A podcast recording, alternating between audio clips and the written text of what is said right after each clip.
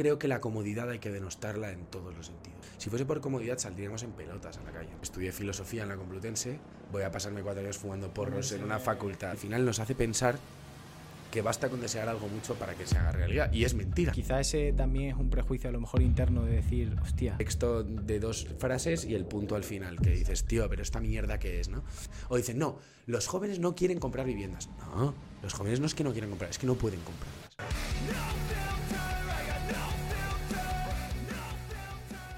Bienvenidos a Déjame Gastar, un podcast de Monarch Finance. Soy Loma Narciso y hoy se nos ha roto la ventana de la oficina. Bueno, tú ya, ya, lo, has, ya lo, has, lo, has, visto. Pero bueno, eso lo hablamos más tarde porque hoy tengo conmigo a Dani de Fernando. Dani, un placer, tío.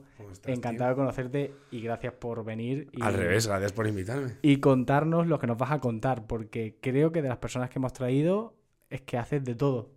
Haces un poquito de todo. Bueno. Eh, sastrería, escritor, compositor, trabajas en una empresa de realidad aumentada. Realidad virtual, sí. sí. Realidad virtual. Eh, no sé, tío, ¿cómo pasas de, de escribir a tener una sastrería? O sea, en realidad tiendo a hacer de cada hobby un trabajo que es una cosa muy fea. O sea, en realidad no me gusta. ¿eh? No de cada hobby, ¿eh? porque juego al fútbol y no he intentado ser futbolista. y me gustan los toros y ni de coña me pondría delante de un toro. Hombre, es que... Pero no, no, es, es, ter es terrible. Pero bueno, no sé, o sea, en realidad es que... O sea, los, los, estos negocios que hablas y también mi editorial de libros han ido surgiendo de oportunidades, en realidad.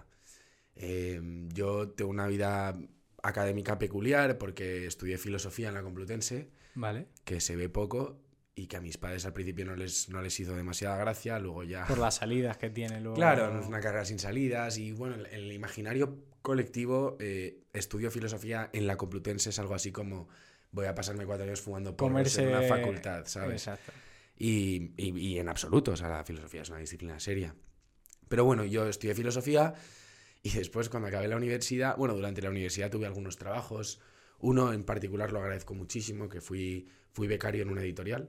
y de ahí, me y viene... de ahí te viene... Claro, o sea, yo el, el, oficio de editor lo podía intuir, pero no... ¿Se los... puede preguntar qué editorial fue? Sí, Homo Legend se llama. Homo Legend. Sí, y les estoy súper agradecido porque, bueno, entre las cosas conocí al que es ahora mi socio de la editorial que tengo, que fue quien en realidad me enseñó a escribir. Él siempre dice que el talento estaba ahí, que él lo pulió. Yo lo que creo es que no había ningún talento y que él eh, me hizo escritor. Y, y, bueno, ahí aprendí lo que era el oficio de editor, ya me gustaba leer, ya me gustaban los libros, pero si cabe, pues les cogí más, más gusto, vaya. ¿Le ¿Leías antes de escribir o, o, a la par? ¿O escribir no, no, antes de leer? Yo creo que, yo creo que mmm, el ejercicio de la escritura tiene necesariamente que, que derivar de la lectura. De hecho, ese es uno de los problemas. El otro día leía una entrevista a un poeta eh, que, vamos, se la hacía mi, mi, socio, justo, que también escribe en, pues, en Voz Populi y en algunos medios. Uh -huh. Y le decía a este poeta que el problema en España es que no hay lectores puros de poesía, sino que todo lector de poesía es poeta también. Claro, al final, eso sucede también en lo literario, o sea, en la, en, vamos, en, en la prosa. El tema es que escribir parece una cosa muy accesible. O sea, todo el mundo, si le dices, ¿qué cosas quieres hacer antes de morir? Una sería escribir un libro, escribir un libro. Un claro, claro, pero como si eso fuese accesible a todo el mundo. Exacto. ¿Sabes? O sea, escribir un libro requiere una serie de talentos y vivimos en una sociedad que al final nos hace pensar que basta con desear algo mucho para que se haga realidad. Y es mentira. O sea, hay gente, yo me he encontrado gente que leo, me dice, yo es que quiero ser escritor. Y entonces me manda un manuscrito. Y leo el manuscrito y digo, es que es imposible que esta persona llegue a ser escritor nunca. Pero no, no, o sea, no tiene nada de malo. A lo mejor es un estupendo yeah. torero, yo qué sé. O sea, que no, no, no, tiene definido su potencial y está tirando balas sí, de o que, o que tiene una ilusión, pero no, no, no sustentada en la realidad. No se corresponde con un talento. Claro que esto que estoy diciendo lo puede pensar alguien de mí que me haya leído, pero, pero es, es, es así. O sea, no, no podemos ser lo que queremos. Y bueno, retomando la pregunta, que me enrollo muchísimo, tío. No, a mí me encanta. O sea, al final, cuanto más sinergia haya en el sentido de que tú me des mucha información, yo creo que la persona que nos está viendo ahora eso lo agradece. Sí. Yo, yo cuando me quedo callado, esto es como, como dicen con los cocineros. Si hay silencio en una, en una sala de comedor, es porque el plato está. noticia. Exacto. Sí, sí. Entonces, yo te escucho atento, Vale, que eso vale. me encanta. Pues, pues retomando la, la pregunta, eh, yo hice filosofía y entonces al acabar filosofía y bueno, había sido becario, como te decía y tal, en una editorial, eh, pues dije que, ah, claro, ahora, tengo, ahora salgo al mundo real y tengo que tener una salida laboral. Entonces me metí a hacer un máster de comunicación corporativa y marketing, que no es lo que más me gusta del mundo, pero era una salida relativamente acorde a mis habilidades, que es lo que te decía antes, ¿no? Uno tiene que ver en función de sus habilidades a qué se quiere dedicar y no al revés. No. Y, que, y que aparte, o sea, yo creo que te dio, puede ser, a lo mejor me equivoco, ¿eh? pero la parte funcional, ¿no? De decir, estudia filosofía, que es algo un poco más Claro, fluido, y la otra es más aplicativa a... Eso es, al mundo real y a, Claro. y a conseguir un trabajo, en definitiva. Y nada, justo al terminar el máster, un amigo mío del colegio me cuenta que ha fundado la empresa. eh, bueno, yo había montado la editorial, o sea, entre, Vale. en- al acabar la universidad monto la editorial y luego me meto en el máster. ¿Cómo se llama? Mono- monóculo. Ediciones Monóculo. Ediciones Monóculo. Sí. Yo he visto alguna cosita por encima, me ha parecido un, un branding muy chulo. ¿Te gusta el Sí, branding? me Lo discutimos mucho. Es que, ¿sabes qué pasa? Que uno entra a una librería, o sea, a mí soy consciente de que yo no soy el lector medio, o sea, no- no- la gente no hace estas cosas, ¿vale? Pero ya por una cosa mía, o sea, yo entro a una librería y automáticamente voy a los libros de las editoriales que sé que para mí son una garantía. Luego a lo mejor el libro no es mi favorito, pero hay una serie de editoriales en España a las que yo me quiero parecer porque es la realidad. O sea, el otro día en ABC nos preguntaban a mi socio a mí, nos decían, oye, ¿en qué se diferencia Monóculo del resto de editoriales? Y decíamos, en nada, tío. Estamos hartos en las que, de las que lo hacen bien en nada. Estamos hartos de que todo sea poner lo que llaman los cursis un value proposition, ¿no? ¿Qué Exacto. tienes tú de distinto? Tío, pues yo, de la gente que hace las cosas bien, no tengo nada distinto. Es más, quizá lo hagan mejor que yo, tío. Quizá lo hagan mejor Pero que yo, es así. porque Pero aquí estoy porque creo que tengo algo que decir. Y, y bueno, entonces, volviendo a lo del branding, ¿ves cómo me enrollo, Dios? Soy- Dale, dale, me encanta. Volviendo a lo del branding, eh, Esto a lo mejor se disipa a, a hablar de tipos de helado, o sea... Puede ser, puede ser. Y me encantaría, eh, me encantaría. maravilloso. esas son las cosas importantes de la vida, los helados. Luego hablamos de los, los helados. helados. Eh, pues tío, mm, hablando de, o sea, vi- viendo lo de, lo de que yo entro, ¿no? Yo entro a una, a una librería y tiro un poco a las editoriales que, que sé que son para mí una especie de garantía, ¿no? Las que más reconozco en ellas valor y tal.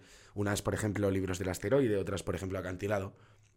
Ellas tienen, es- estas editoriales, sus, sus colores son muy reconocibles, su forma de hacer los libros, o sea, digo visual, ¿no? O sea, su diseño.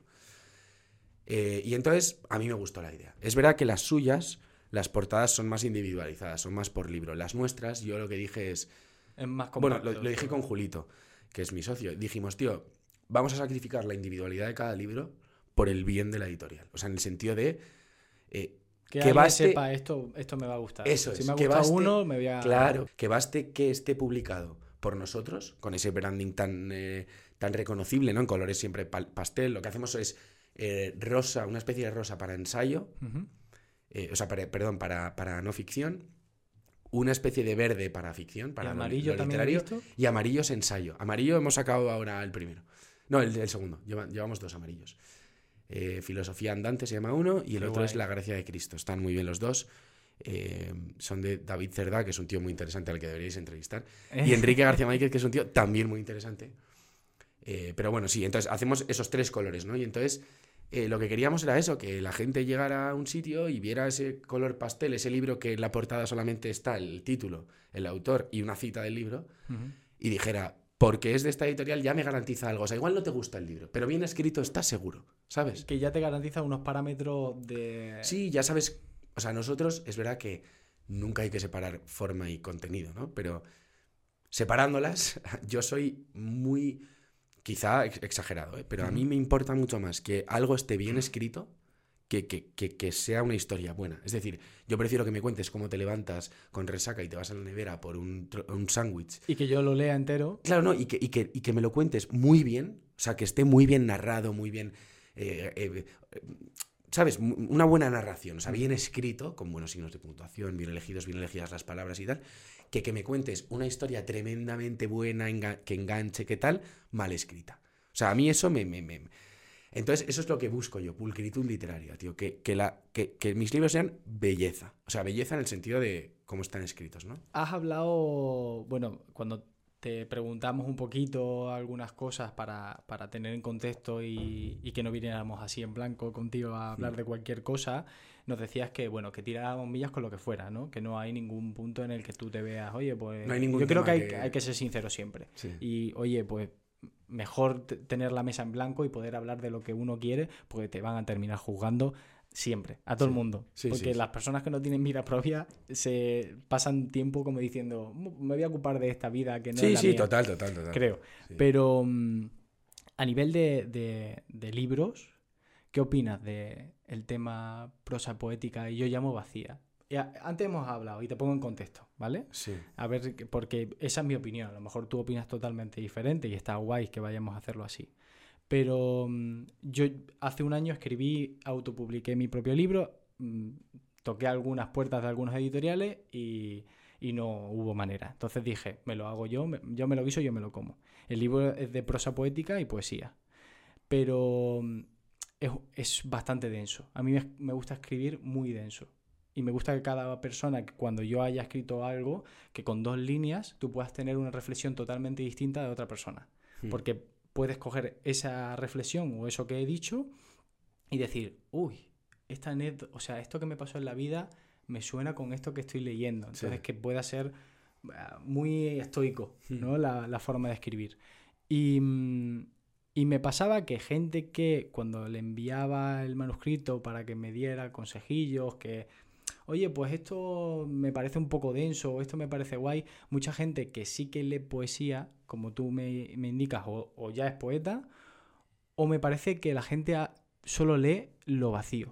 O sea, lo vacío me refiero es, me Sí. levanté, me acosté. Sí, o sea, a ver, o sea, has, tra- has tratado muchísimos temas.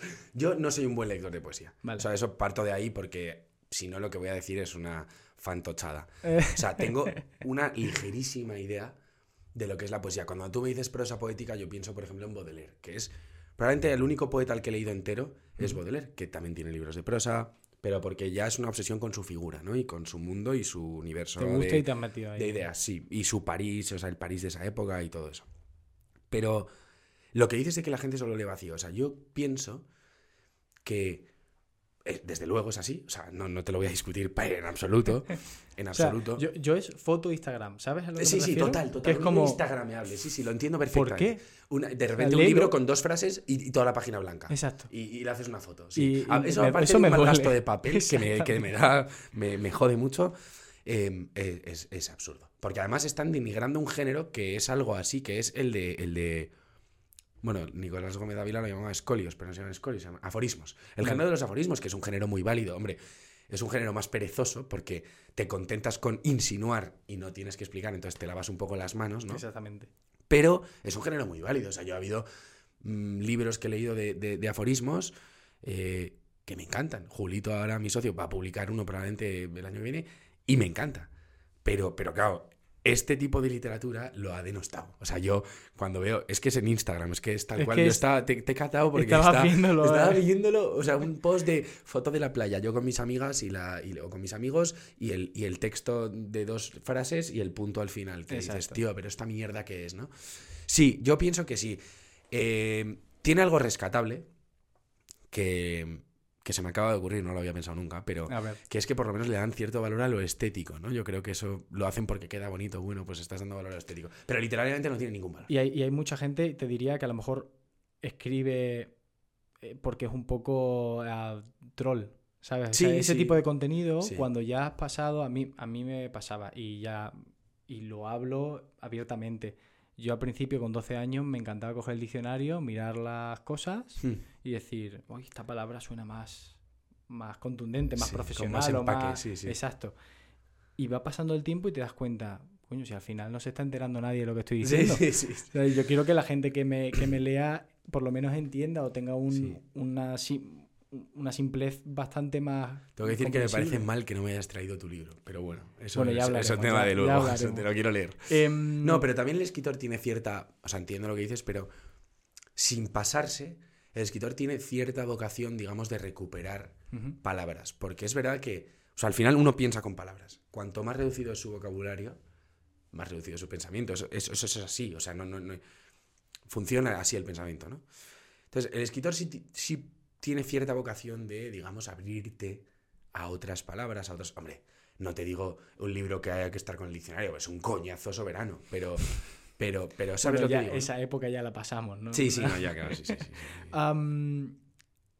creo, ¿eh? y porque nos, a los dos nos gustan muchas cosas parecidas y bueno, hemos dado con la escritura que es Sí, como sí, la- justo eso la- nos nuestra niña mucho. bonita en ese aspecto.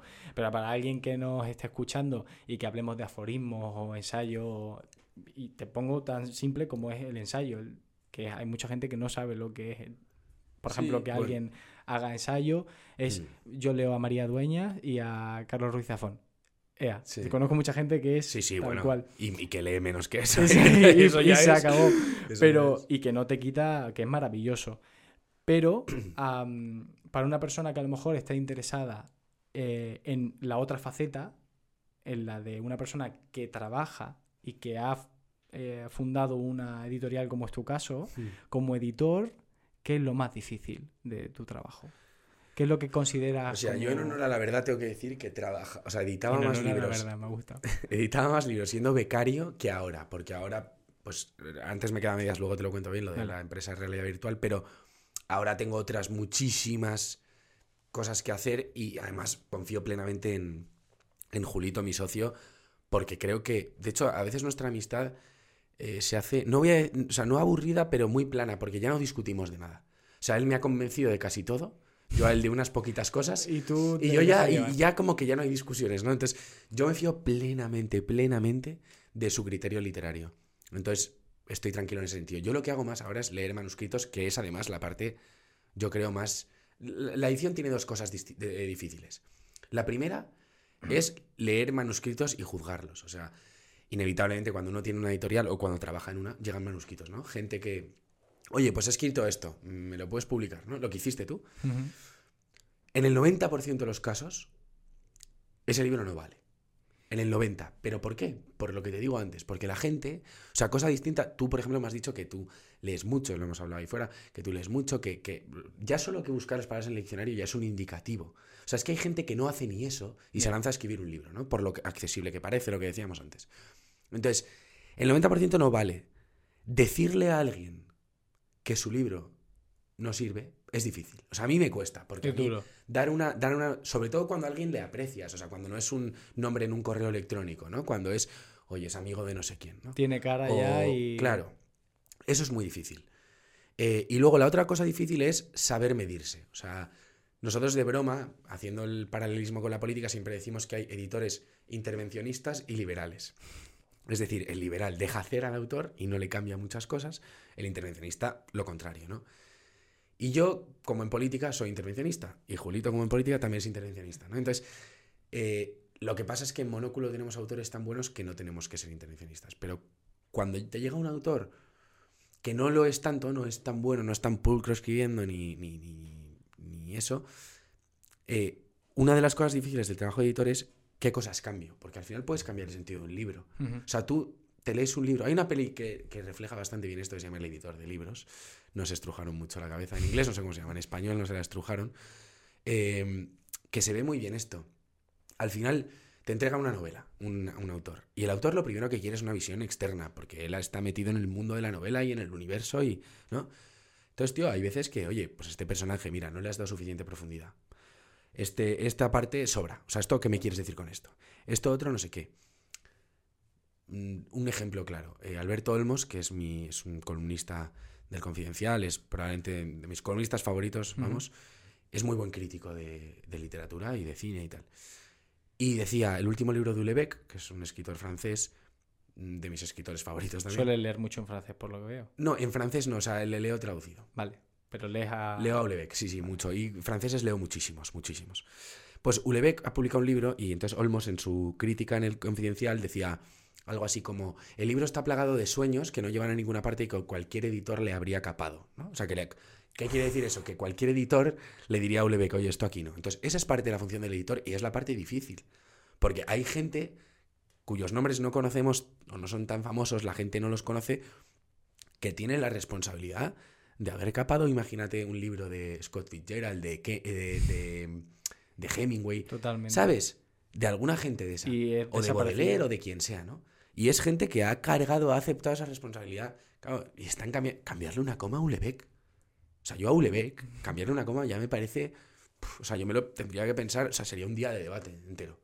Para Solo mí, una en- coma, ¿eh? Una coma. Para mí en mis adentros, porque sé que el tío ha pensado dónde poner esa coma. Hay escritores que no, pero este en concreto, ¿no? Entonces, esa es la parte difícil del oficio de editor. ¿Cuándo en- intervienes? ¿Cuándo dejas hacer? De, de pasando de plano y cambiando un poco Hmm. a, a esto que hablamos, porque creo que de, de libros eh, podríamos tirarnos. Sí, no, no, sí, güey, ya, O sea, pesado, mira, el- ayer me terminé de leer un libro, hace unos días me compré otro, pues yo intento leer mucho en inglés, estoy empezando a, leer en, en alemán. Joder. Sí, tío, en alemán es una locura. Sí, sí, ya imagino las palabras ¿qué? esos larguísimos. Sí, eh, es otro nivel. Pero mm, estoy empezando con cuentos infantiles, ¿eh? Pa- para bueno, bien, bien, para foguearte. sí. Y, mm, y ayer estaba leyéndome un, un libro que se llama El obstáculo es el camino, de Ryan Holiday.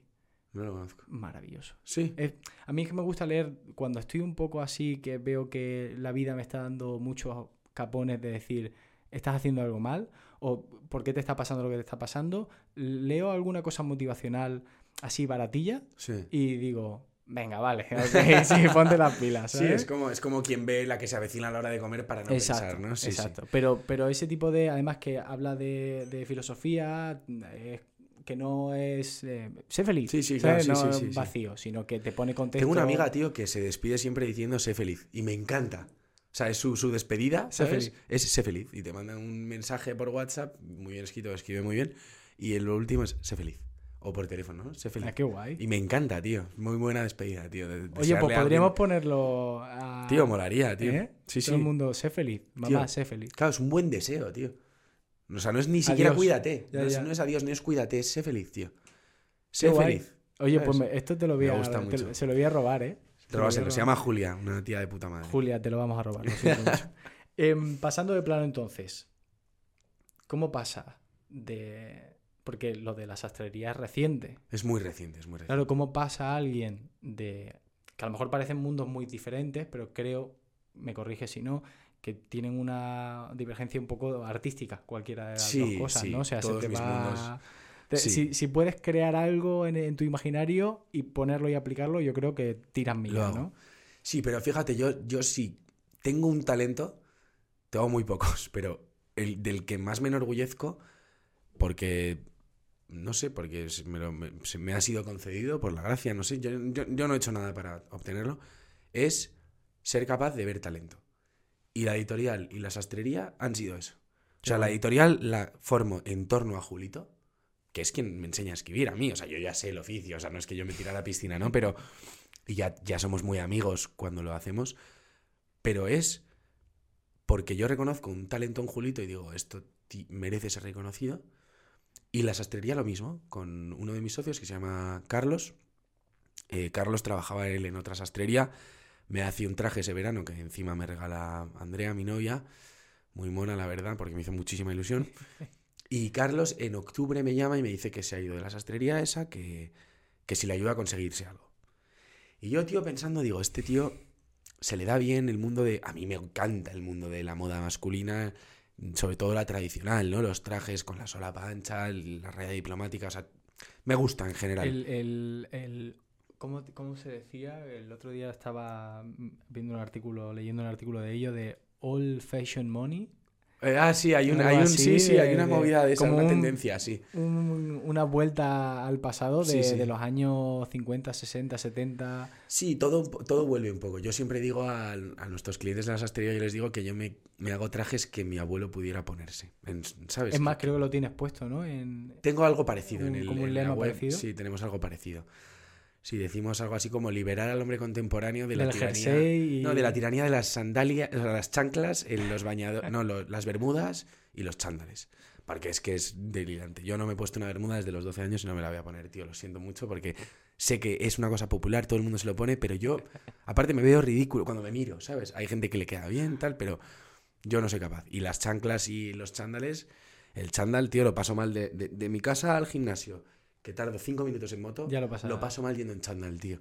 Digo, es que me paro en un semáforo, me están mirando y voy en chándal, tío, que es absurdo, o sea, es una cosa ridícula, pero... Pero, pero mm, quizá ese también es un prejuicio a lo mejor interno de decir, hostia, Sí, bueno, es un, es una es una concepción distinta o no sé de, de- de- de- de uno mismo, o sea, de la, de la ropa y de ¿Sabes? O sea, yo creo que la comodidad hay que denostarla en todos los sentidos. O sea, en todos los sentidos. O sea, la comodidad está absolutamente sobrevalorada. Porque lo cómodo, o sea, si fuese por comodidad saldríamos en pelotas a la calle en realidad. Y nadie sale en pelotas, ¿no? La comodidad es enemiga de, de lo bueno, en general. O sea, hay veces que coinciden y eso es la leche. Pero la comodidad en general es enemiga de lo bueno. Cuando uno busca lo cómodo, en general no está, está dejando de buscar lo bueno, ¿no? Entonces es más bien eso. Es, no, pero es que esto es comodísimo. Digo, es que me es indiferente. Muy estoico ese planteamiento, ¿eh? No sé, tío. Yo creo que Pero hay- me, pero me gusta, ¿eh? uno tiene que perseguir lo bueno. Independientemente de si es cómodo o no. A mí también me jode ponerme un traje a 40 grados en verano para una boda. Pero, Pero es es que no planteo otra de- posibilidad. Es que no planteo otra posibilidad. Esto es lo que hay que hacer, ¿vale? Pero te decía, lo de la sastrería es que es que si no, no te lo acabo y te dejo con todas en el encanta, ¿eh? aire. Lo de la sastrería es porque me llama Carlos, mi amigo. Vale. Yo pienso, joder, este tío, ¿cómo se va a dedicar a, a los recursos humanos con lo bien que se le da esto, tío? No puede ser. Y entonces un día de copas en el, bar de un amigo mío, que se llama Las Tablas, que es un bar muy chulo en, en General Hora, aquí en Madrid, eh, mi amigo estaba allí detrás de la barra y, y y- y empezamos a hablar de esto, ¿no? Y me dice, tío, vamos a montarla con él, tal. Yo ya tenía la idea aquí y él fue como el impulsito, ¿no? Que me faltaba. Digo, pues tío, tienes razón. Y nada, la montamos esos tres y yo se unieron otros dos amigos míos. Era gracioso porque somos cinco y, y ellos cuatro no se conocían ninguno entre ellos. Era yo el, el El nexo común. Y yo hacía, dije, se van a llevar bien, pues si no, no lo hago. Pero iba haciendo mis apuestas de. De a ¿sabes? ver qué va a De- pasar. Sí, ¿sabes? Y no, y son, la verdad que son cuatro chavales estupendos, amigos míos de siempre, casi todos, algunos más recientes, pero con un, un, un, eh, un lazo muy fuerte de amistad. Y nada, y la, y la sastrería, tío, o sea, maravilloso. O sea, no- no- ni en nuestros mejores sueños pensábamos que iba a ir tan bien. ¿Qué es lo que mejor te va ahora mismo de todos los proyectos que estás tirando para adelante? O sea, van los, los tres. Y tú te lo puedes tomar esta pregunta al- Sí. a lo que a lo que Te tú puedo decir el que peor va, que es, que es escribir. Porque ¿Escribir porque- para ti o la...? yo tenía una columna hasta el mes de eh, febrero de este año, creo. Vale. El periódico lo venden, se llama Liberal. El periódico se vende Y, pasa a ser una sección económica de otro periódico. Entonces yo ya no tengo columna de opinión, porque claro, de economía. pff. Entonces eh, yo digo, bueno, hablando con un amigo mío, un escritor, y me dice, mira, es una oportunidad para, para escribir cosas, me dijo, más serias. No es que la columna no sea seria, pero es cosas más en las que tengas que mm, trabajar, ¿sabes? trabajar. Que no sea escupir cinco párrafos un, un lunes que no llegas a tiempo a entregar, ¿no? Eh, y nada, y entonces me, pues dije, pues tienes razón. Y me puse a escribir, lo que pasa que requiere de, una, de un sosiego y de una paz interior que yo no tengo, porque al final tengo que trabajar. O sea, el objetivo, que lo hablábamos antes, es trabajar, trabajar, trabajar, que salgan bien los proyectos, no dejar nunca de lado lo literario Ujú. y poder acabar dedicándome solo a lo literario. No sé si que me toque el euromillón, que salgan bien los negocios, cualquier cosa, si hay alguien con mucho dinero que lo esté viendo y quiere darme dinero para que pueda escribir, que lo haga. Un mecenas como en, Nos, como vamos, como nos, en- nos vamos debajo de un puente. Yo siempre se lo como digo... antiguamente, un mecenas, tío. Siempre se lo digo a, a mucha gente, a la gente que quiero, se lo digo a- y se lo repito. Yo si fuera por mí no tuviera responsabilidades con para mi familia y otras cosas, yo debajo de un puente con mis libros y escribir. Joder, arriesgado, ¿eh? Sí, eh, te Yo lo he yo- pensado, Yo, cogería pero- una mochila, ¿eh? Yo cogería una mochila y Yo no sabes por qué no, porque no podía comprar tabaco, tío. Claro, eso es lo, eso es lo fundamental. Eso es lo bueno de no lo fumar, tío. Claro, sí, sí, no, claro, no tienes ataduras. No, yo, yo, y además cuando Y escribo depende fumo- en qué país a lo mejor no te permiten entrar fumando. No, bueno, ¿eh? bueno, bueno, Hay bueno. muchos que... Bueno, bueno, bueno, eso ya es delirante. Lo de la persecución al tabaco es tremenda. Pero yo cuando escribo, tío, eh, tengo el, el cenicero, ¿no? Y entonces estoy escribiendo y entonces, pues cuando me quedo parado, pensativo, lo que me se va a enciendo un cigarro. No, y de repente, cuando acabo de escribir algo, a las 2, 3, 4 horas, miro el cenicero, tío, y hay como 10 cigarrillos empezados, pero no acabados. O sea, que les he dado cuatro caladas y están ahí los putos cigarrillos y digo, pero... Como soy tan idiota, pues estoy tan, tan concentrado en el texto que no me doy cuenta. Y todos los cigarrillos ahí, porque me ayuda a concentrarme. Es un vicio eh, pernicioso, pero bueno, es lo que hay. Y el proyecto que peor va es escribir, porque no, no tengo la, el sosiego necesario ahora y no tengo... Y tampoco quizá la disciplina. O sea, al final escribir te exige una, una soledad. em, A mí me pasó, ¿eh? En el primer libro, o sea, en este primer libro no tenía ninguna disciplina, pero ninguna. Claro, ¿eh? es que Yo es- escribía cuando me sentía mal. Cuando estaba jodido, Claro. estaba muy jodido, escribía. durante... El libro son una compilación de seis años, seis, siete años de Mm. cosas. Entonces, claro, escribir en los momentos jodidos o en los momentos de euforia, momentos que no son los comunes. Claro, dice Keith Richards que él cuando. No sé si has escuchado esta frase, pero es que viene al pelo de lo que estás A ver. diciendo. Dice, claro, yo, yo cuando, cuando estoy feliz me voy a tomar una cerveza con mis colegas. No Escribo una escribir. canción cuando estoy jodido, claro. Cuando estoy jodido es cuando hago las canciones, ¿no? Cuando estás feliz, ¿para qué? O sea, vas- Que en realidad uno tiene que ser capaz de hacerlo también cuando está feliz. Pero eso es otro tema muy largo y yo estoy contigo. O sea, a mí tampoco me sale, tío. La realidad es que a mí no me sale. A mí me sale cuando tengo cierta inquietud por algo, cierta... ¿Sabes? Yo estoy trabajándolo, ¿eh? Porque Sí. a día de hoy, en el segundo, que es un poco es todo lo contrario, ya no es poesía, no es prosa poética, no te sé definirlo a día de hoy, ya veremos lo que sale Ya lo leeré, espero, porque... Eso seguro. Eso. Y, y veo que, que necesito sentarme y decirle a la cabeza, dale. Claro, que seas tú, o sea... Y aunque al salga una mierda, pero luego Claro, creas el da hábito. igual, eso es, eso es. O sea, exactamente iba a decir Y eso, somos, o sea, el- eh, somos el- nuestros hábitos. Nuestros hábitos. O sea, al final, el escritor, hay gente que se piensa que... Pero el escritor, el músico, el pintor, hay gente que se piensa que es un, un golpe Vino, de inspiración. Dos millones por una obra. Claro, y es que retira. no, no, no Y tiene ningún sentido. que- O sea, es, es sentarte delante del folio o con la guitarra o con el- los pinceles en el lienzo y decir, hoy no me sale nada, pero me tiro mis cuatro horas, mis ocho, las que sean, haciéndolo, tío. Aunque luego acabe arrugando y tirando todo. Pero esa es la vida del escritor. Es esa, no es me voy de copas y vuelvo mamado y escribo un librazo, un bestseller. No, tío, no. hacerse un medio Hemingway. ¿no? Claro, no, no. Ni siquiera Además que- Hemingway. Además que te diría que los tiempos yo creo que ya han cambiado. Antes, una persona que se dedicaba a hacer algo, y eh, mi opinión más sincera, Sí. tú te dedicabas a hacer algo y podías pasarte la vida haciéndolo. Ahora tenemos tantos inputs, outputs y, y información a raudales que, hostia, estoy parado mirando a un pájaro como va y estoy perdiendo el tiempo. No, coño, Sí, mira sí, el pájaro, tío, es. disfrútalo, porque a lo mejor es. no vuelves a ver el pájaro porque te pasa algo y te quedas en cama durante cuatro meses. Yo qué sé. Con la que- pandemia mismo, que no podíamos ver, ¿sabes? Yo qué sé. o sea, hay que, hay que ser capaz de contemplar. Y de hecho, cuando a mí me agobia, me agobia el mundo y veo, joder, pasa esto, ay, pues yo qué sé, las injusticias, el no sé qué, y de repente te haces muy consciente de todo, ¿no? Has visto a un mendigo por la mañana pidiendo, luego has visto no sé qué, otra injusticia, un desahucio, no sé qué. Eso es horrible y hay que rebelarse contra esas cosas, porque son un mal ajeno y hay que rebelarse. Pero uno también, si aprende a mirar, o sea, al final la realidad es buena. ¿Suceden injusticias en ella? 100%. Eh, Muchísimas. Y en esta más que en otras. Pero la realidad es buena, tío. Y tú, o sea, basta con que te pares en la castellana, en un. En un. Esta imagen la utiliza un amigo, no es mía, pero es buenísima. En un semáforo, tío, miras una parada de autobús, ves a dos adolescentes cogidos de la mano. Eso ya es un motivo para tener esperanza Qué romántico. Pero es ¿eh? verdad, pero es verdad. O sea, es una, o sea, suena como a. Voy a vomitar arcoiris ahora. No, No, no, pero está, o sea, o es- sea, es es, muy- una, una idea romántica de la Claro, te realidad. o dicen, sea, hay un 51% de divorcios. O sea, más de la mitad de los que se casan se divorcian. Pero todavía gente se enamora, tío. O sea, velo así, tío.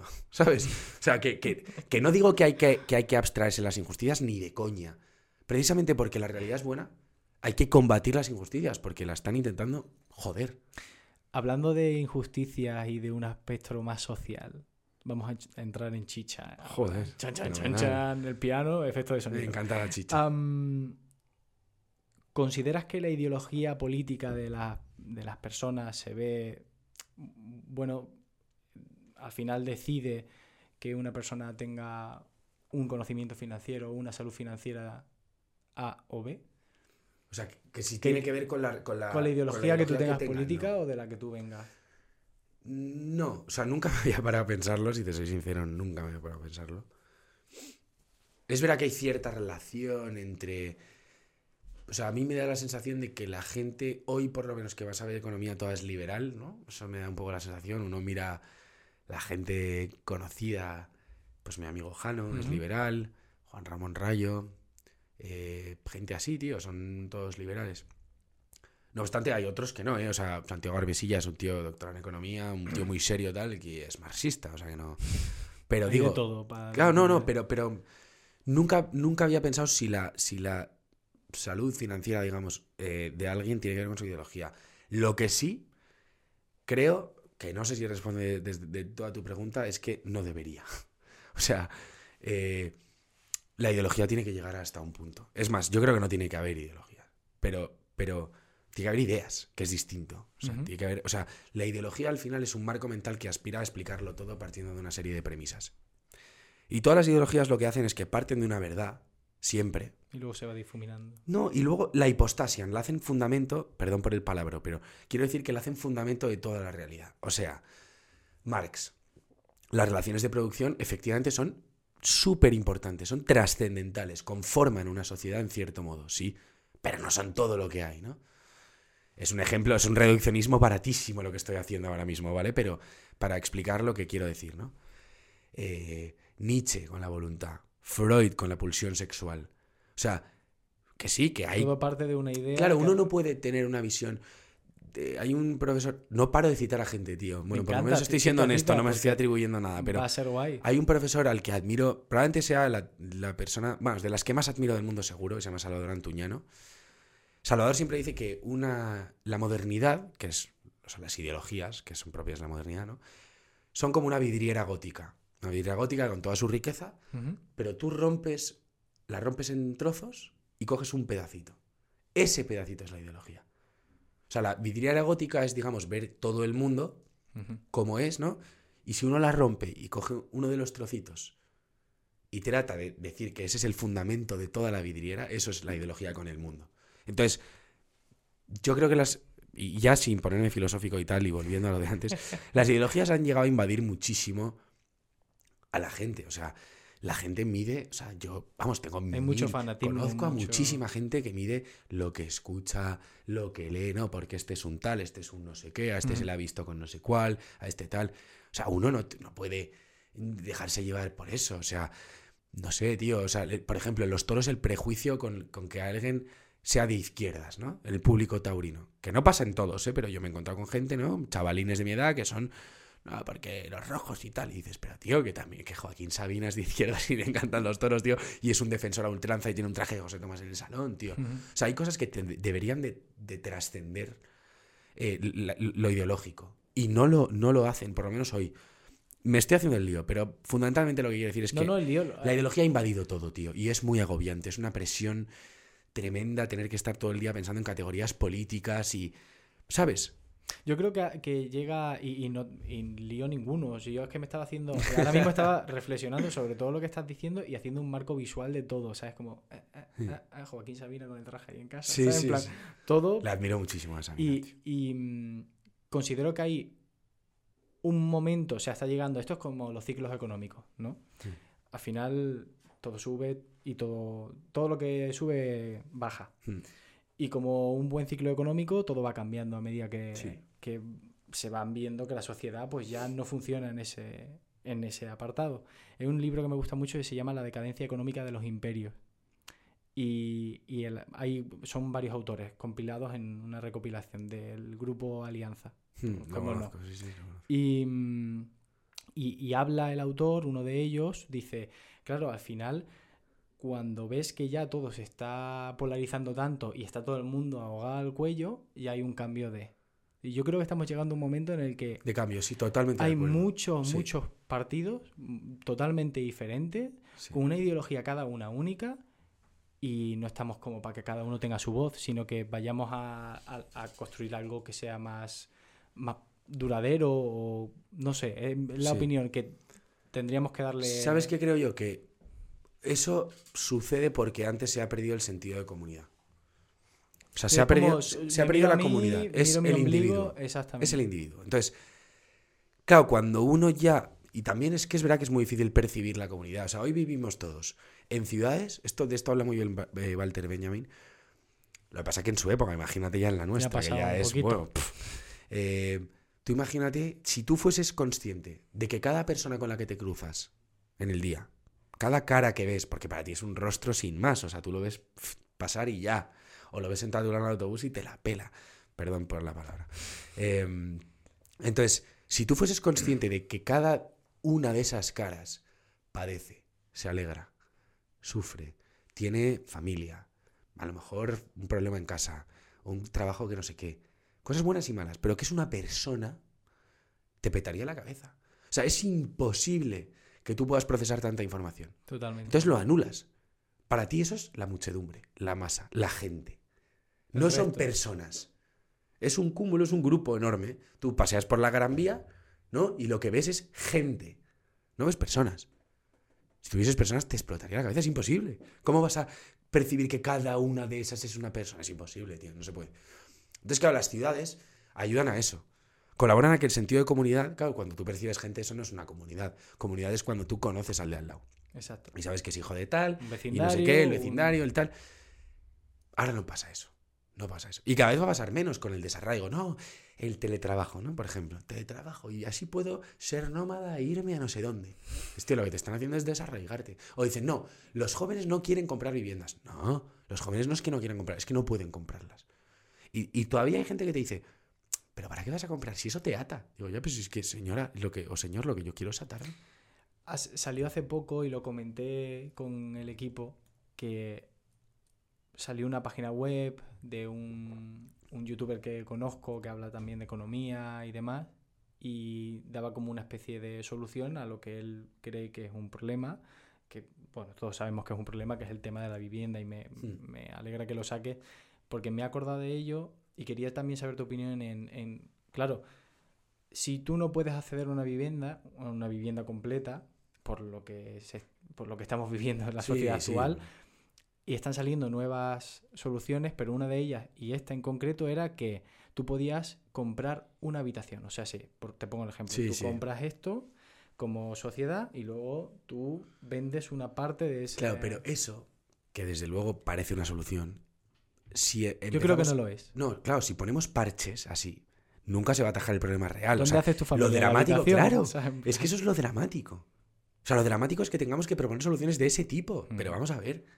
Como sea, la- ¿cómo? los hoteles cápsula en, en Barcelona, me acuerdo que, que salieron sitios para vivir en hoteles cápsula. Que Era como, Es que es tío, delirante, en tío. plan, 6 metros una- cuadrados, 2 metros cuadrados. Claro, es una, es una mm, pérdida de, de dignidad de la persona tremenda que podemos, creemos. O sea, tío, pero pasa, o sea, pasa con el- la compra de la vivienda, pasa con el car sharing, tío. Ah, dicen, no, es que se impone el pago por uso frente al pago por propiedad porque a la gente le gusta más pagar solo el momento que usa, ¿no? Car to go. Yo desbloqueo el coche, lo uso y lo dejo y no pago más. No, tío, no se impone porque les guste más. Todo el mundo prefiere tener un coche que, que- que ir alquilando car to go. Pero que no todo el mundo puede permitirse Claro. el seguro, la no, gasolina. impuestos de no sé qué, tal. O sea, o sea no- que, no, que no es que se imponga, es que nos lo imponen. que Esto es lo como la, las CBDCs, ¿Las? ¿sabes lo que son? ¿El qué, el qué? La moneda digital europea Ah, que se va a sí, sí. Que claro, aquí, te dicen en la Agenda 2030 que Buah, ta, no ta, me- ta, tal. No te hablo de eso. No, por favor, porque me puedo. No nos metemos aquí. o sea, me Pero, puedo. pero dentro de, eh, no sé si es una parte de, de la agenda o es otra Sí. cosa aparte, porque han visto que las criptomonedas, pues en un apartado funcionan muy bien. Mm, Yo creo que, que, y haciendo un simple detalle, creo que el otro día eh, estaba viendo, leyendo un libro de, de historia de, de cómo funcionan unas elecciones o cómo... Y ahora que se acerca la fecha... Sí, pues es un buen momento. Un ¿no? Es poquito. un momento. Y, mm, y hablaban eh, Rousseau de, de, bueno, al final el poder al pueblo y el pueblo es el que lo gestiona todo. O sea, eso sería lo, lo ideal. Y creo que a día de hoy, en esa reflexión que, que- que ya ha pasado unas décadas y que a lo mejor no es la ideal, creo que mm, decía que tú no puedes tener, tú no puedes delegar todo el poder en el pueblo porque somos muchos. Hay que poner representantes. Mm. Creo que a día de hoy eso con la tecnología que tenemos, o en gran parte podríamos modificarla para que eso ya sea más, más sencillo. O sea, el tema yo creo que no es tanto la forma de gobierno. O sea, formas de gobierno, esto lo dice muy bien Aristóteles en la política. Formas de gobierno hay un montón, uno puede pensar mil, ¿no? Monarquía, aristocracia, democracia, tal. Pero tiranía.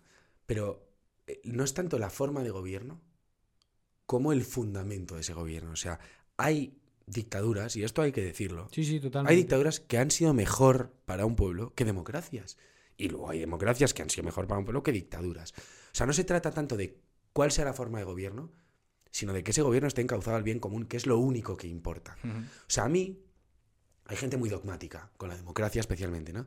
A mí me da igual que me gobierne un tirano, siempre y cuando su gobierno esté enfocado al bien común, porque entonces deja de ser tirano, entre otras cosas, pero digamos un dictador, ¿no? Si su gobierno está enfocado al bien común, vale. Ahora, si no, Yo abogo por el tiranicidio. Se le, se le corta la cabeza y fuera. Bueno, o sea, entre Se comillas, hace ¿no? un Mussolini en la gasolinera. Claro, se le, y se le- se- fuera, a tomar, o sea, ya está. Pero, y lo mismo con la democracia. Yo abogaría por cualquier democracia que esté encauzada al bien común. Si es que lo importante es el bien común, ¿qué importa la forma?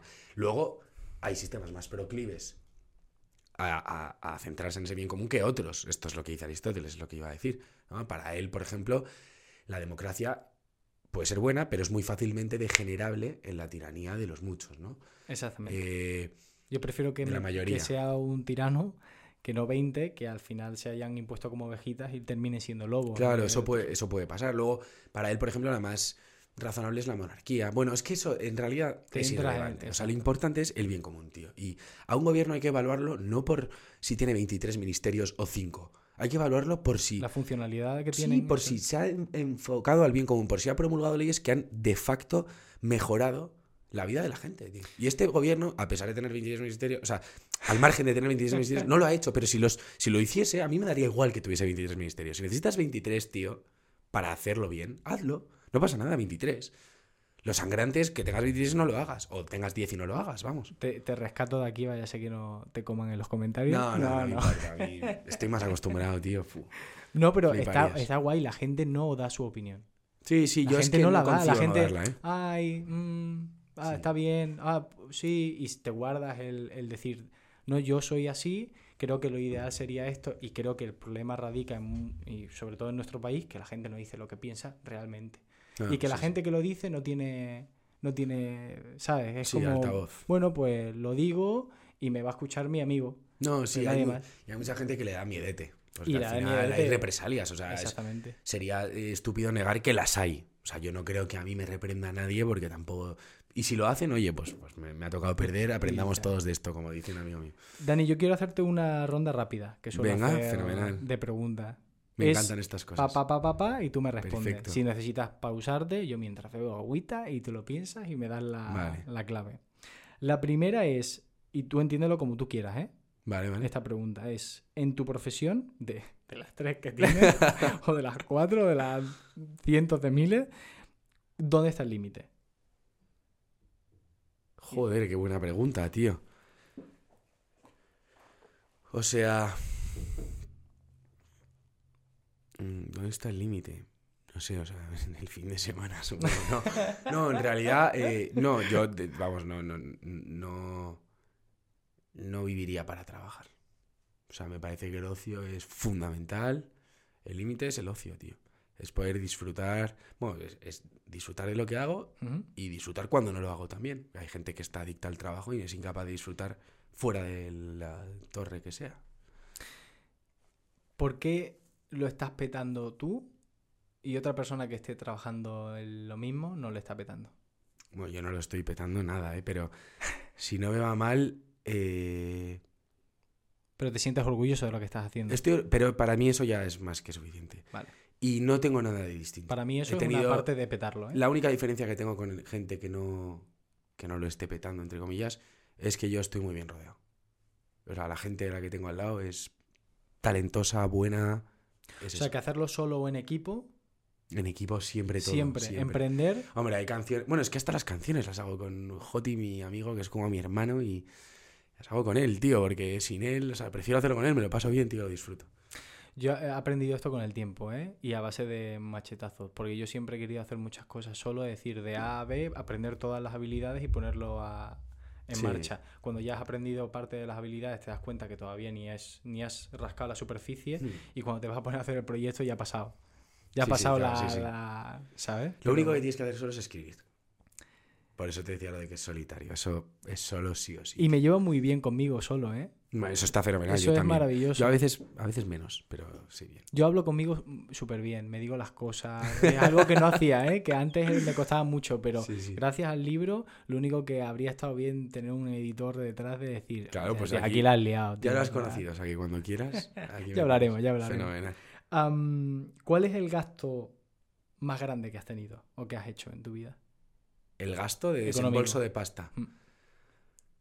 Eh, pues hombre, montar la sastrería o la editorial, las dos me costaron lo mismo, yo creo. ¿Cuánto fue, si te puedo preguntar? O sea, que fue de, de crear la sociedad. Crear, crear la empresa, vaya, Vale. sí. Fueron cada una 5.000 euros. 5.000 euros. Hmm. Ouch.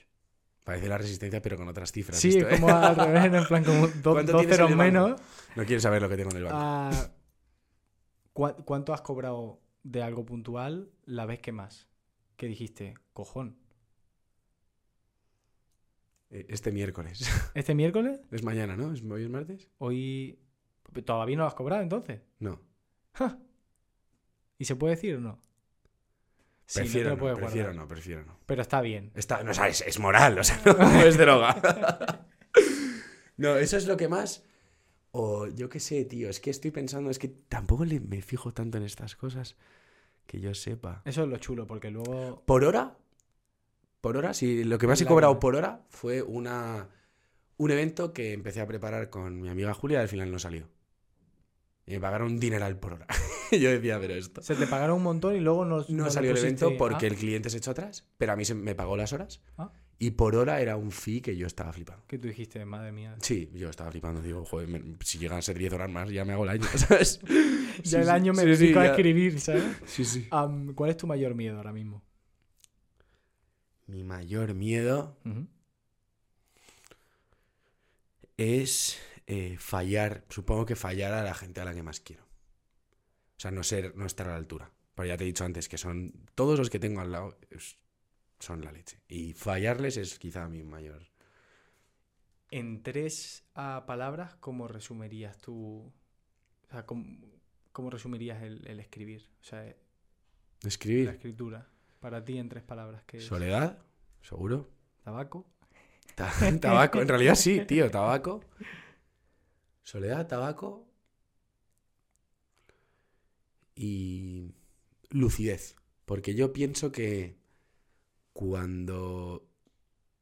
No a mí, porque en mi literatura no es tan buena, pero cuan- hay veces que leo libros que digo, esto es imposible que salga solo del autor. Aquí tiene... Lo ha trabajado seguro, pero hay un puntito extra, un puntito en un cuadro de Velázquez, en un libro de...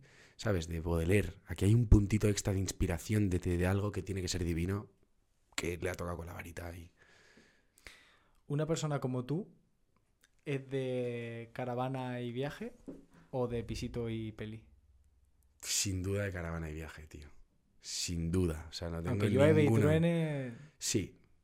Me voy acomodando con la edad, pero sí. O sea, haces como la divergencia a Es que me pisito, gusta- manta y... Sí, me gustan los contrastes, tío. O pisito, o sea, peli y manta dentro de la caravana y de viaje. Eso estaría O sea, guapo. Por ejemplo, ese contraste me mola. Sí, sí. La última vez, puede ser de esta semana o de la vida entera, o que te has sentido realizado.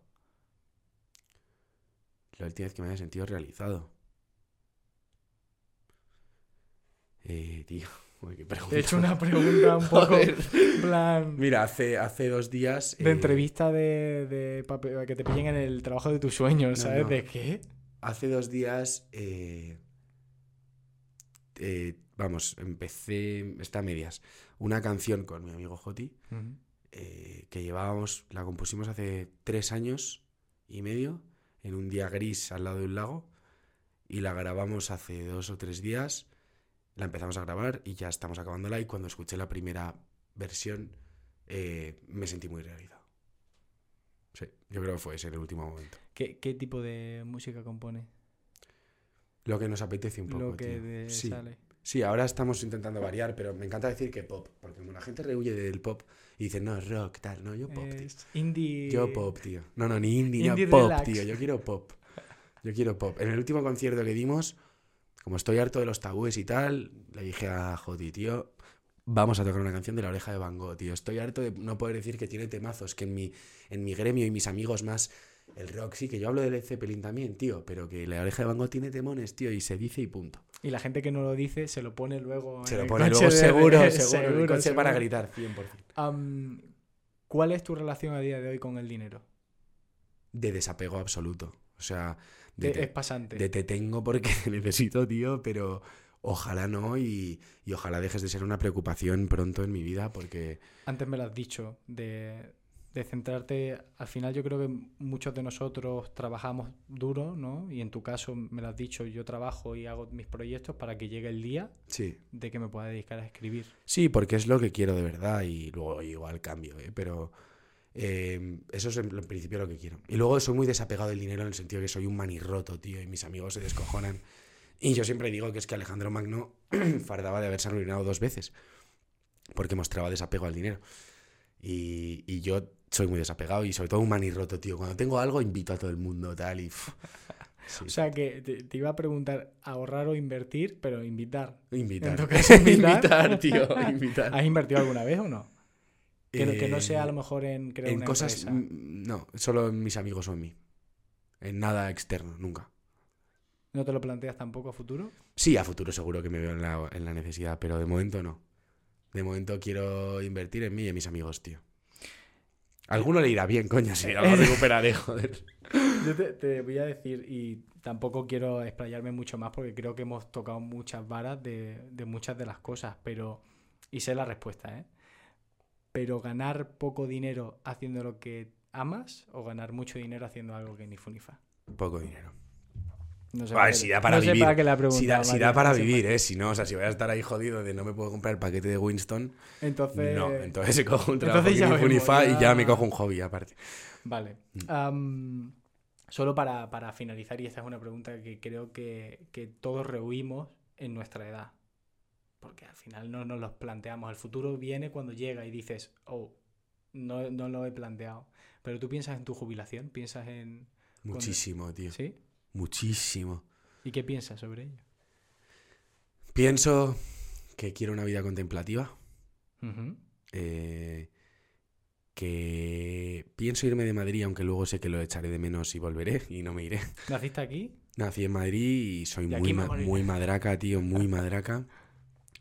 Pero tengo un- hay un rinconcito de Galicia que me encanta, que mi abuela tiene una casa ahí, un pueblecito en el Valle Miñor, que además tengo un grupo de amigos mm, que son los mejores del mundo y es un sitio que me parece de verdad el más bonito en el que he estado nunca. Y entonces aspiro a que mi vida de mi jubilación de para una casita ahí, cerca del mar, y un pisito en Madrid y, y vamos a caballo entre una y otra, pero una vida contemplativa, de escribir y de leer y de tocar la guitarra y juntarme con mi gente, que, o sea, con mis amigos. Mi gente queda muy reggaetonero, tío, con mis amigos. eh, para eso, para Con mi gente queda muy Jugar al mus, tío, también. Jugar al mus. Yo creo que hemos tocado un poco de... Sí, de tío, todo, yo- ¿no? ¿Quieres, o sea, ¿te queda algo en el... Estoy la encantado. Estoy o sea, que si tienes que, si quieres sacar algo más que te quede, no te lo guardes, ¿eh? Nada, nada, nada. Ah, yo quiero deciros, y ahora, ahora reenganchando con el principio de la puerta rota, pues se ha, se ha roto la puerta porque el otro día, bueno, la- la- el cristal se ha puesto mal una vez, luego el otro día mm, se dio un golpe y como estaba el cristal partido, se ha hecho añico. Entonces, estos días me contaba María que ha llovido mucho. El agüita entraba por todos los lados. Así- vamos, que ha sido divertido el, el tenerla. Ha sido una experiencia eh, un poco reflexiva, sí, sí, para, para escribir, escuchando el, el agüilla. Pero, oye, ha sido un placer tenerte aquí. Lo mismo te digo, mil Eh, gracias. He tío. aprendido un montón de ti. Y yo de ti. todo lo que, lo que nos queda de hablar, porque. Que sepas que esta es la última vez que me he sentido realizado. Aunque me llaméis, Ah. te tomes el tiempo de hacerme una entrevista. No, en serio. ¿eh? Ha sido un, Muchas placer. gracias. Eh, dejo, os dejo y os dejamos todas las formas de contacto, tanto de Dani como de Monarch como mías, abajo en la descripción, o depende de cómo estéis viendo este contenido o escuchándolo, tendréis algún enlace para, para poder accederlo. ¿Quieres decir una última cosa, algo que te quede en el las Una gracias. reflexión. A mí, me, a mí me gustaría mucho que nos dejaras una reflexión sobre el aire, si te parece. Porque- Sed felices. Sé feliz. Sé feliz. Listo. Un placer, familia.